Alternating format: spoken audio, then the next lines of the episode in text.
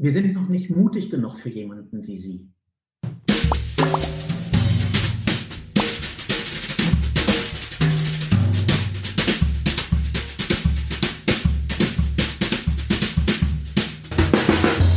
Hallo ihr Lieben, mein Name ist Angela De Giacomo. Ich bin Initiatorin des Wundernova Frauensommer und Thinkfestes, welches letztes Jahr in Berlin zum ersten Mal stattfand.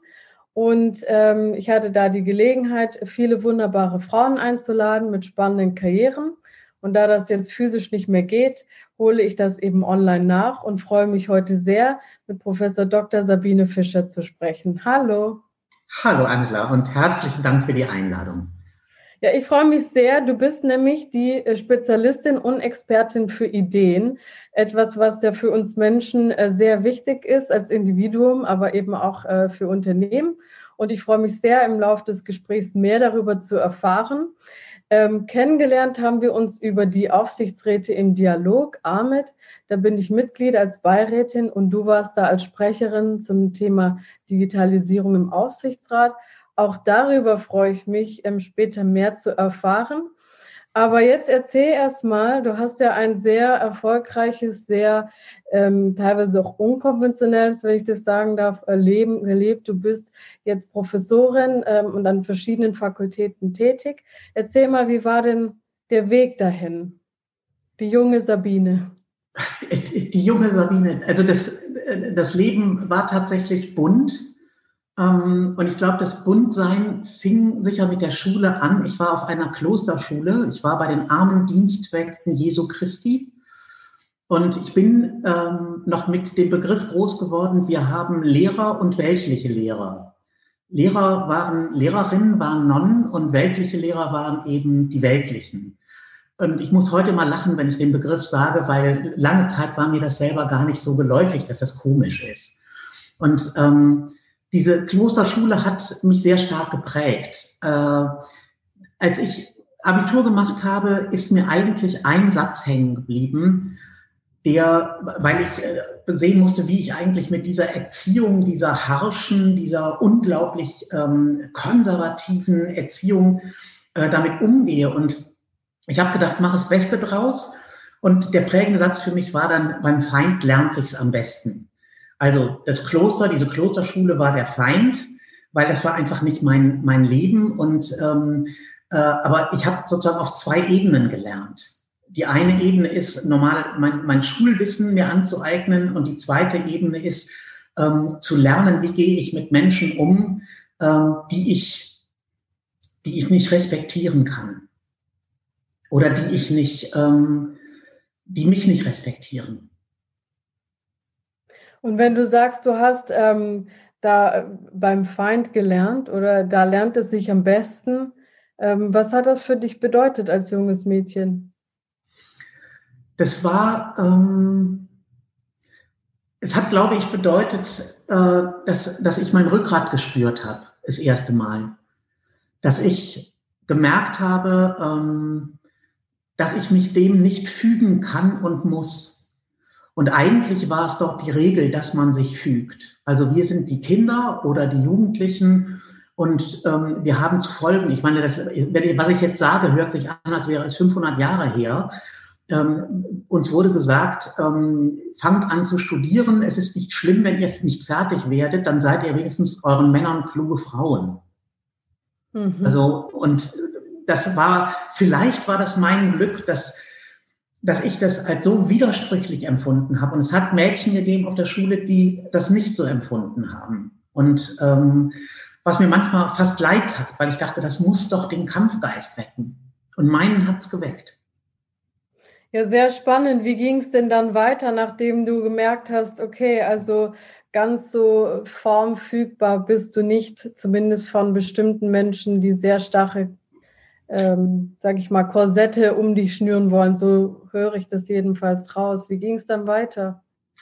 Na, sagen wir mal so, also ein Opfer äh, äh, musste ich bringen. Äh, das, also das sage ich jetzt im Nachhinein, das ist auch kein Opfer, das ist albern, aber ähm, ich, also es dauert, bis man sich aus solchen Systemen gedanklich auch befreit. Und ich steckte noch in einem, in einem Gefängnis.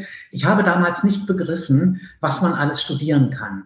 Und es war für eine Klosterschülerin, also du spielst Medizin, Jura oder Germanistik. Ich habe mich dann für Germanistik entschieden, dass es sowas wie internationales Management gibt. Das wusste ich nicht. Das haben wir nicht mitbekommen. Und das war jetzt vielleicht auch zu Hause nicht das Thema.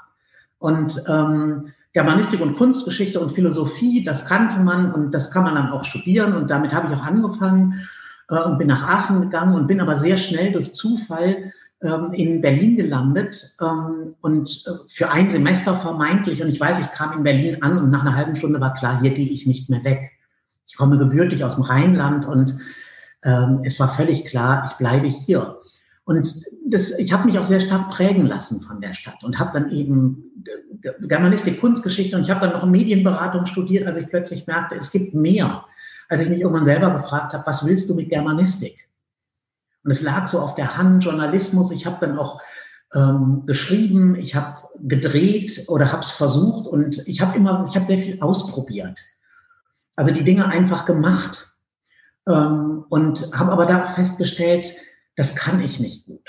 Und was ich parallel gemacht habe, um, um wirklich vielleicht auch um alles auszuschöpfen, was möglicherweise an Fähigkeiten da ist. Ähm, ich habe Leute kennengelernt, die in der Subkultur Berlins unterwegs waren. Fiona Bennett, man kennt sie heute als bekannte Modistin. Ähm, und sie hat mich zur Königin von Berlin gekürt und ich war so ihr, eines ihrer Models. Ähm, zu der Zeit, ich bin groß, ich habe zu der Zeit viel mehr gewogen ähm, und äh, sie fand mich toll als Model. Und auch das hat so einen Bruch wieder bei mir hergestellt als Königin, dieses Empfinden, wenn man groß ist und dick, dann, ähm, dann kann man damit auch auf einer Bühne stehen.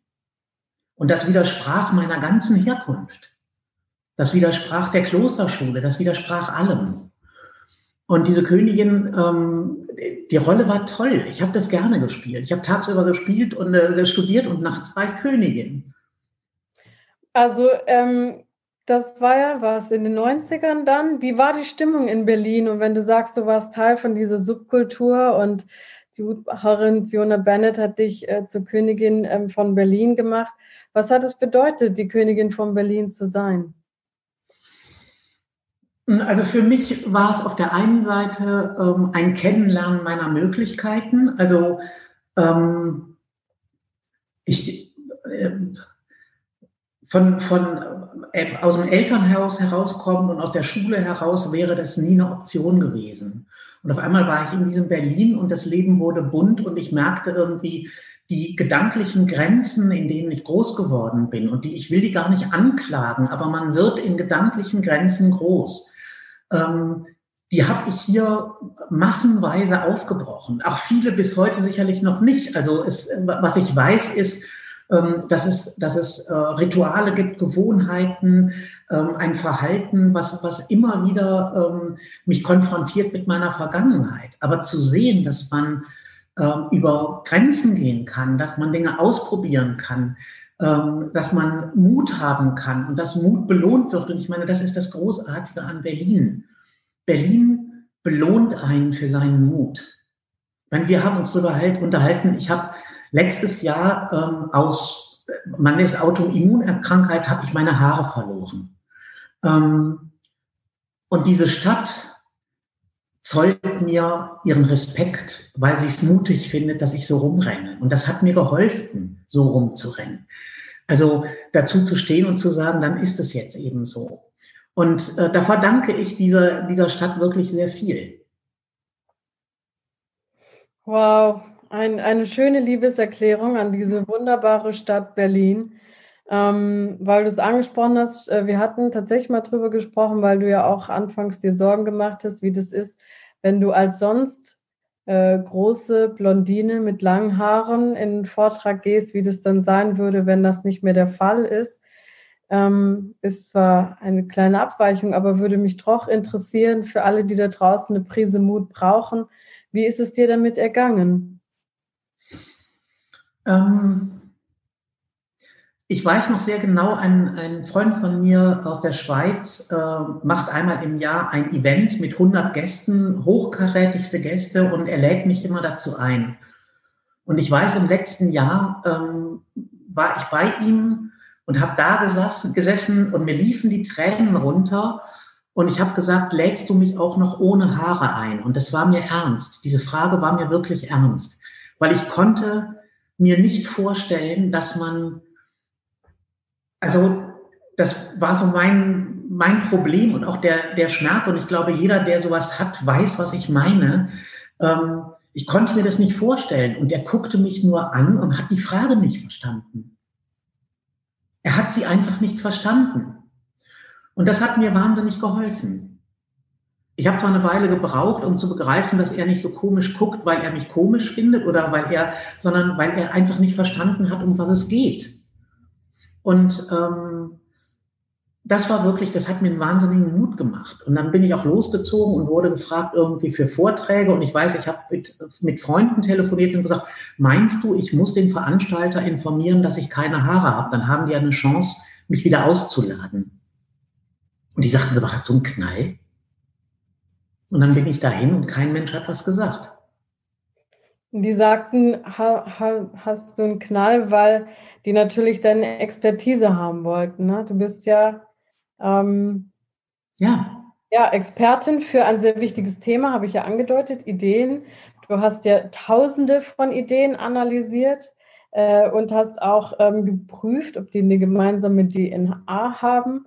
Du bist ja ähm, aber vorher, sag ich mal, groß geworden in einem Umfeld, wo das Internet und die digitale Welt, so wie wir sie jetzt kennen, ja erst im Entstehen waren. Wie war das?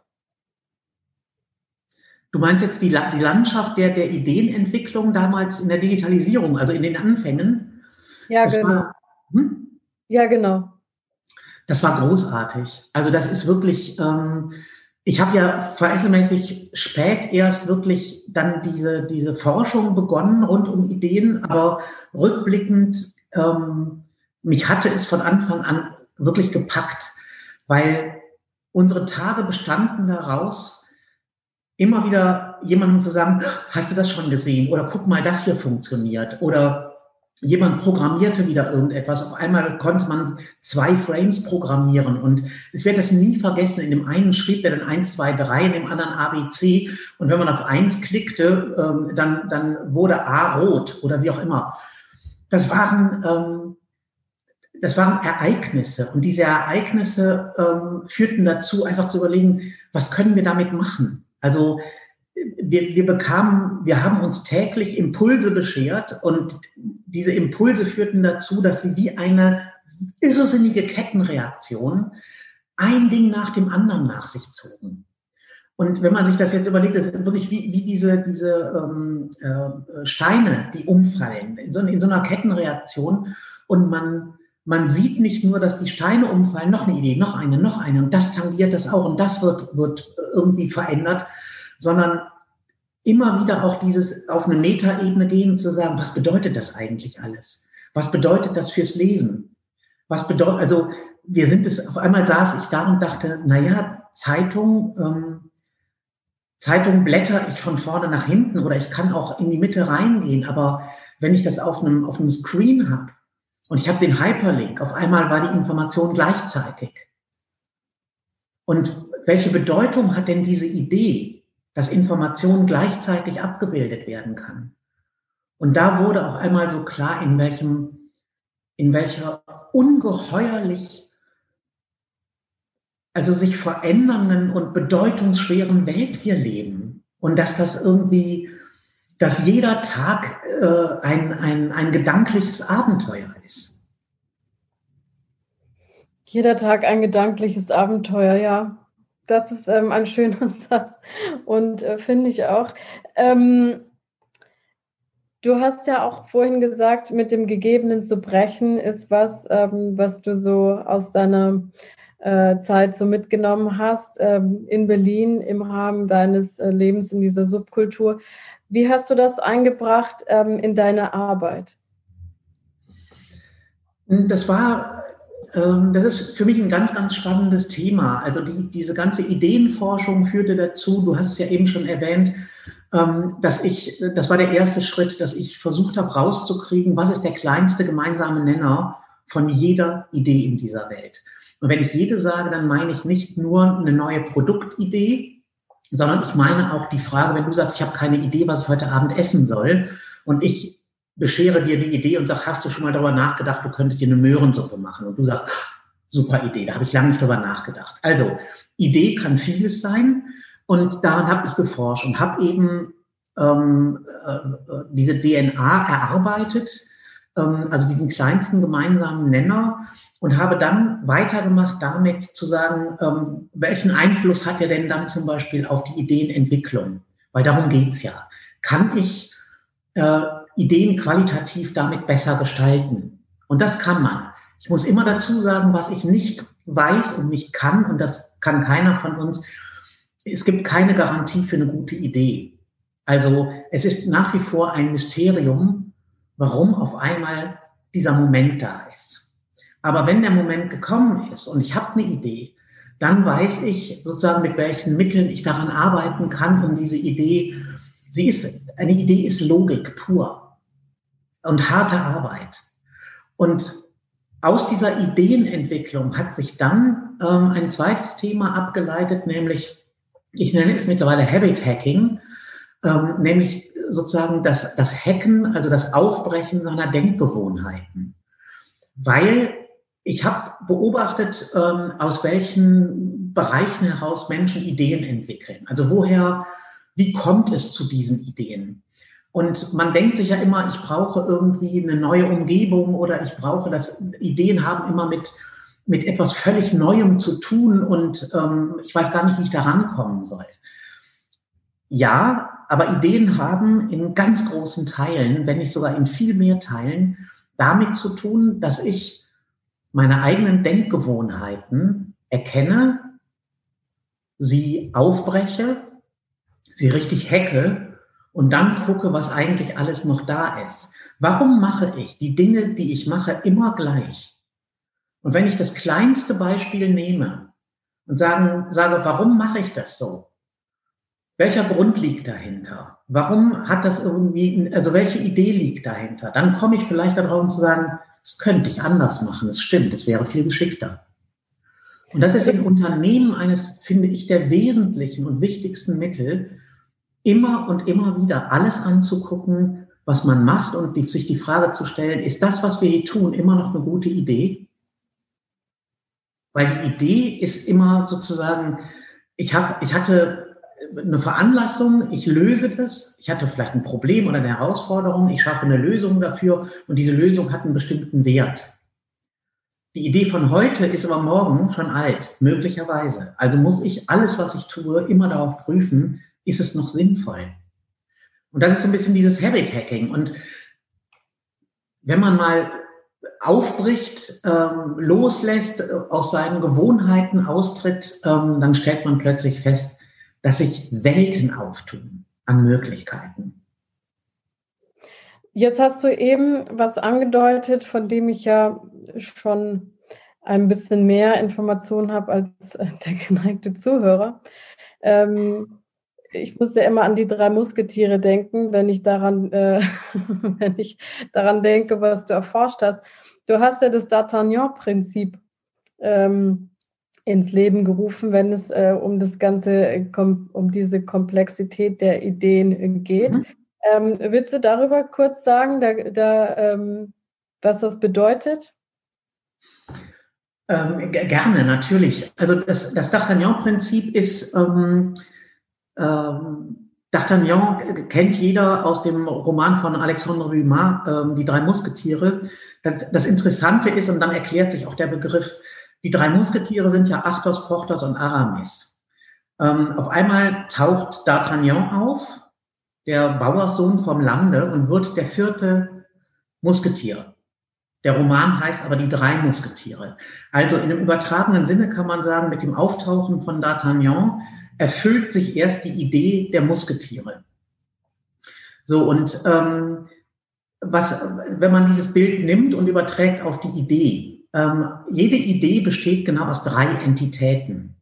Ja, also das Auftauchen der Idee ist, ist äh, geprägt von drei Entitäten. Das erste ist, ich habe immer eine Veranlassung. Jede Idee auf der Welt ist veranlasst. Ähm, ob ich jetzt ein Problem habe, was ich löse, ob ich eine Herausforderung habe, der ich mich stelle, aber jedes, jede Idee ist veranlasst. Jede Idee ist eine Lösung. Ne? Also wir sagen, wenn, wenn wir sagen, ich hab's, ich habe eine super Idee, dann hauen wir in dem Moment die Lösung raus. Insbesondere wenn wir zusammenarbeiten. Wir wissen ja, ich muss dir nicht das Problem erklären, ich hau die Lösung raus, du verstehst mich und sagst super oder sagst, nee, stimmt nicht so ganz. Wenn du super sagst, dann stimmt die dritte Entität für dich, nämlich der Wert. Das heißt, die Lösung, die ich hatte, löst tatsächlich das Problem oder die Herausforderung. Und zwar in einer perfekten Art und Weise, so dass du sagen kannst, die Bedeutung dieser Lösung ist erfüllt. Ich erfülle, ich löse damit das Problem auf. So, und diese Dreieinigkeit funktioniert ähm, und ist im Grunde genommen die DNA von jeder Idee auf dieser Welt. Die ist dann, man kann sie dann noch modifizieren. Also muss ich jetzt vorstellen, wenn zwei Physikerinnen zusammensitzen und die eine sagt, ich hab's, HPQ 15 und die andere sagt, yeah, HPQ 15, ähm, dann können wir beide nichts damit anfangen. Wenn die aber das übersetzen oder wenn sie ins nächste Büro gehen und sagen, wir hatten das Problem X, HPQ 15 ist die Lösung, weil sie das und das kann, dann verstehen auch die anderen die Idee. Also es geht immer darum, auch zu gucken, ähm, wie übersetze ich an, in, in, in, in die Idee für Menschen, die sozusagen meinen Wissenskonsens nicht teilen und, und, und. Aber im Kern sind diese drei Entitäten sozusagen, ähm, machen die Idee aus. Und daraufhin lässt sich eben auch jede Idee prüfen. Wie gut und, äh, eine Idee von gestern heute noch? Also wenn ich eine Lösung hatte für ein Problem, das Problem hat sich aber mittlerweile erledigt, dann ist die Lösung nichts mehr wert. Also kann ich mir das vorstellen, ähm, du gehst mit diesem D'Artagnan-Prinzip und den ähm, Erkenntnissen, die du sonst hattest im Hinblick auf die DNA von Ideen, trittst du ja auch an Unternehmen heran und arbeitest mit denen. Das ist ein Unternehmen, Ideenökonomie. Ähm, wie kann ich mir deine Zusammenarbeit mit Unternehmen vorstellen und ähm, warum ist die so wichtig für Unternehmen? Für Unternehmen ist es wichtig, weil, ähm, also wenn ich es mal kurz fasse, wir leben in so einer Art Ideenzeitalter. Die Digitalisierung, was ich eben sagte, hat mit sich gebracht, dass ähm, anfangs haben wir das Analoge einfach nur digital übersetzt. Mittlerweile ähm, erfinden wir mit dem Digitalen etwas völlig Neues. Also, und das Wachstum an Ideen steigt und steigt und steigt. Ähm, wir erfinden ähm, Ideen, um unsere Ideen besser zu verstehen. Ähm, also es geht auf allen Ebenen, verändern wir uns. Es geht so weit, dass wir Ideen entwickelt haben, die auch unser System verändern. Also früher war ein Ideensystem immanent. Also man hat sozusagen evolutionär etwas weiterentwickelt. Tolle Idee. Ähm, mit der Digitalisierung ist zum Beispiel sowas entstanden wie Airbnb. Ähm, mit Airbnb kam die Idee auf, man kann ja einfach ähm, einen Raum oder eigentlich eine Luftmatratze vermieten und man reist anders. Couchsurfing, wie auch immer machen. Ähm, das hat sich irgendwann weiterentwickelt zu einem riesengroßen Markt. Ja, also diese Share Economy ist daraus entstanden. Und Share Economy hat komplett unser System verändert. Es hat dieses Teilen vorher nicht gegeben. Das ist ein völlig neuer Aspekt. Und ähm, äh, das ist etwas, also man kann in einem Unternehmen permanent Ideen entwickeln und gucken, ob sie irgendwie funktionieren. Man ist aber gut, wenn man sich mit dem Thema professionell auseinandersetzt und sagt, welche Kraft liegt denn in Ideen? Was können Ideen? Was können wir als Unternehmen? Es geht zum Beispiel auch darum zu gucken, sag mir als Unternehmen, welche Ideen du hast und ich sag dir, was für ein Innovationstyp du bist. Was kannst du als Unternehmen ähm, wie kannst du dich wandeln, damit deine Ideen besser werden? Weil wir, also die Abhängigkeit von der einzelnen Idee, die kann es einfach nicht mehr sein. Also wir müssen das Thema viel, viel mehr professionalisieren im Unternehmen und so ein bisschen wegkommen von diesem, von diesem Hoffnungsgetriebenen. Mit ein bisschen Glück werden wir the next big thing irgendwie auf die Straße kriegen. Und die Hoffnungen werden, ich mache jetzt noch den kleinen Schlenker, ganz stark natürlich auch durch ähm, durch solche Ideen gestärkt wie Labs. Ja, man gründet ähm, Innovation Labs. in der Hoffnung, dass da draußen in diesem Lab Leute sitzen, die ganz, ganz tolle Ideen haben. Dafür kauft man auch gerne die Jüngeren ein, weil immer glaubt, man immer glaubt, dass die die besseren Ideen haben. Ich glaube, es ist immer ein Match zwischen Jung und Alt, zwischen, zwischen vielem, ja, was, was gute Ideen provoziert. Und in den Labs werden Ideen gebaut, die dann zurückgespielt werden ins Unternehmen, damit sie dort Fuß fassen.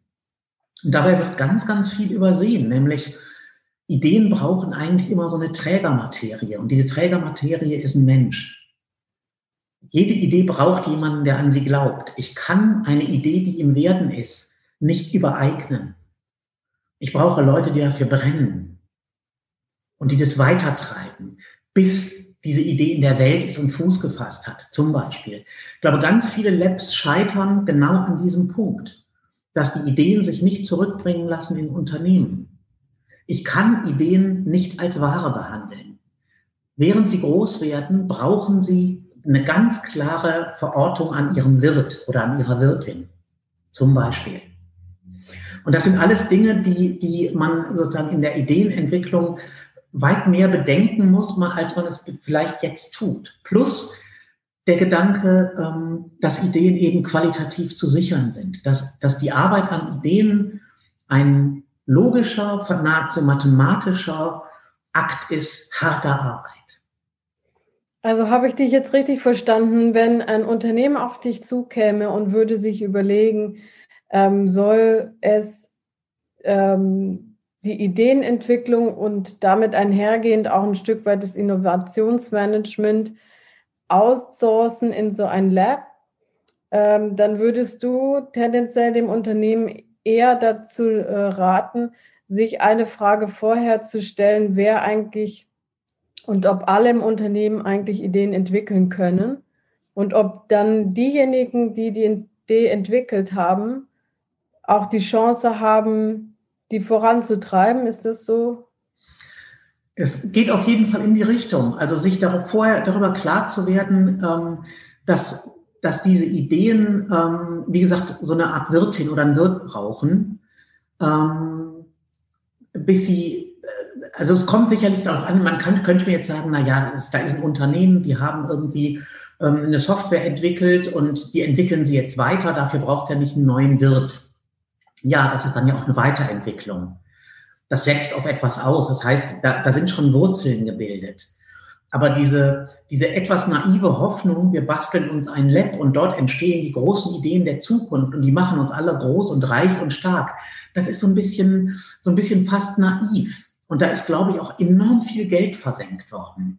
Ja, ähm, also Ideen systembedingter zu denken, was sind wir für Unternehmen, was können wir uns überhaupt auf der Ebene leisten, wen können wir abstellen dafür, welche Blüten darf etwas treiben, lassen wir Raum zum Scheitern.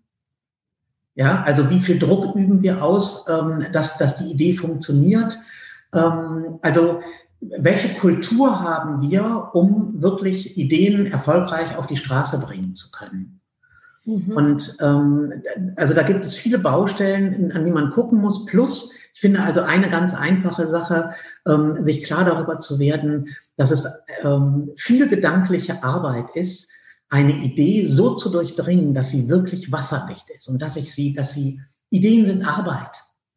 Ne, die, die kommen nicht ähm, durch Zufall daher und sind groß und reich und, und, und treiben ihre Blüten, sondern es ist einfach immer harte Arbeit.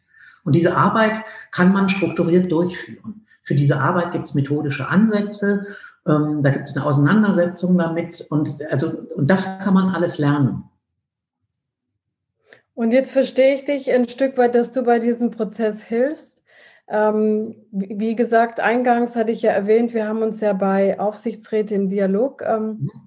kennengelernt, äh, Ahmed. Ähm, die sich ja auch vermehrt um Aufsichtsrats- und Beiratspositionen und äh, die Menschen äh, dahinter kümmern, die äh, im Mittelstand aktiv sind. Ähm, wie siehst du denn die Rolle ähm, in den Aufsichtsräten? Warum bist du da hingekommen, um dort zu sprechen? Ja, das ist ähm, auch das ist eine gute Frage. Also ich bin ich bin ja auch Mitglied dort und bin ähm, Mitglied, weil ich ähm, sicherlich Ambitionen habe, ähm, was das Thema Aufsichtsrätin angeht, ähm, aber auch weil ich einfach sehen wollte, wie funktionieren diese Leute, wie ticken diese Leute, ähm, wie denken die, ähm, also wie, wie, wie kann ich mich mit denen vernetzen.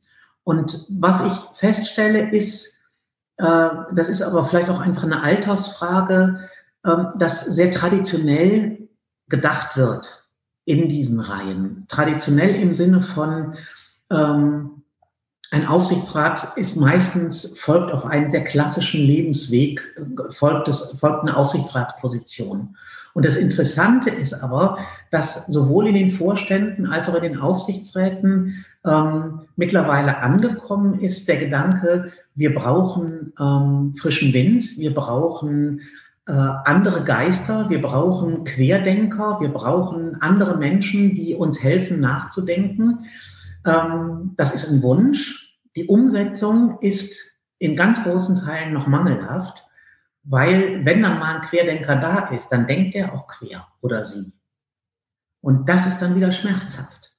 Und das ist im Moment so meine Erfahrung, da haben wir uns ja auch schon drüber unterhalten, dass tatsächlich, also der Mut, ähm, andere Menschen in diese Aufsichtsräte zu lassen, damit sie Kraft ihres Andersdenkens ähm, manchmal einfach über Mauern gucken oder Wege aufbrechen, die die anderen noch nicht aufgebrochen haben, weil sie ähm, das gar nicht gesehen haben. Also wenn man die Chance nimmt, ähm, wirklich den Querschläger zuzulassen, der muss ja nicht immer recht haben. Aber die Chance zu haben, mit dem Querschläger oder mit einem Andersdenkenden einen Schritt weiterzukommen, dann ist es großartig. Aber das ist ja ein weiteres ganz großes Thema unter der Überschrift die Paradoxie des Neuen. Ne? Das Neue ist neu, weil es neu ist. Wir wollen das Neue, aber eigentlich wollen wir es nicht. Wasch mich, aber mach mich nicht nass. Das Neue wollen wir, weil es wichtig ist, um das Unternehmen äh, auch in die Zukunft zu führen und gleichzeitig fürchten wir uns da vorne. Ist das, was du darunter verstehst? Genau, wir fürchten uns, wir fürchten nichts mehr als die Veränderung. Das Thema Corona liefert uns wunderbare Beispiele dafür.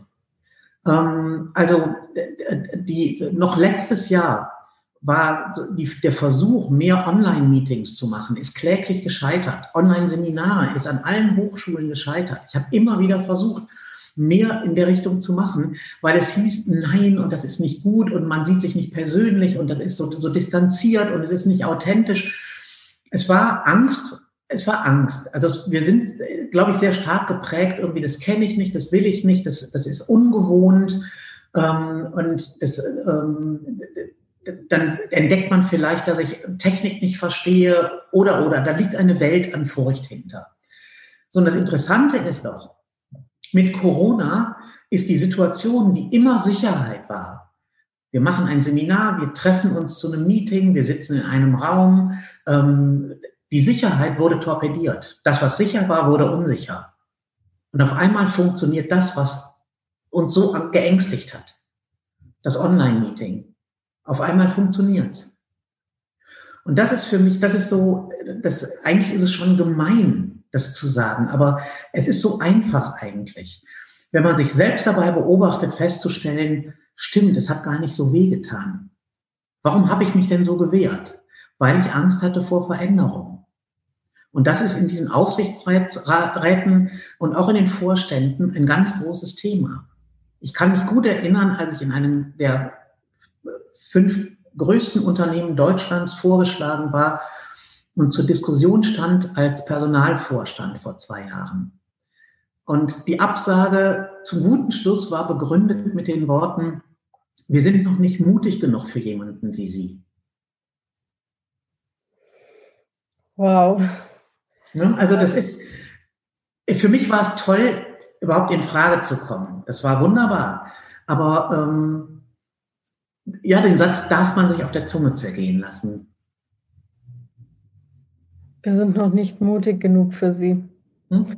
Wenn ich diesen Satz nehme und auch ähm, darüber nachdenke, dass du ja eben schon seit sehr langer Zeit forscht an verschiedenen Fakultäten und Universitäten, nicht nur in Berlin, sondern auch im Ausland, Wenn du jetzt junge Menschen da vor dir sitzen hast, die ihre Karriere noch vor sich haben und am Überlegen sind, ähm, mit allem, was du so erlebt hast, ähm, deine Zeit in der Schule, aber auch diesen diese Erfahrung, die du hattest in, in der Berliner Subkultur, nämlich mit dem Gegebenen zu brechen und wo du ja auch wieder äh, Jahre äh, später feststellst, die Unternehmen und auch Aufsichtsräte tun sich damit schwer.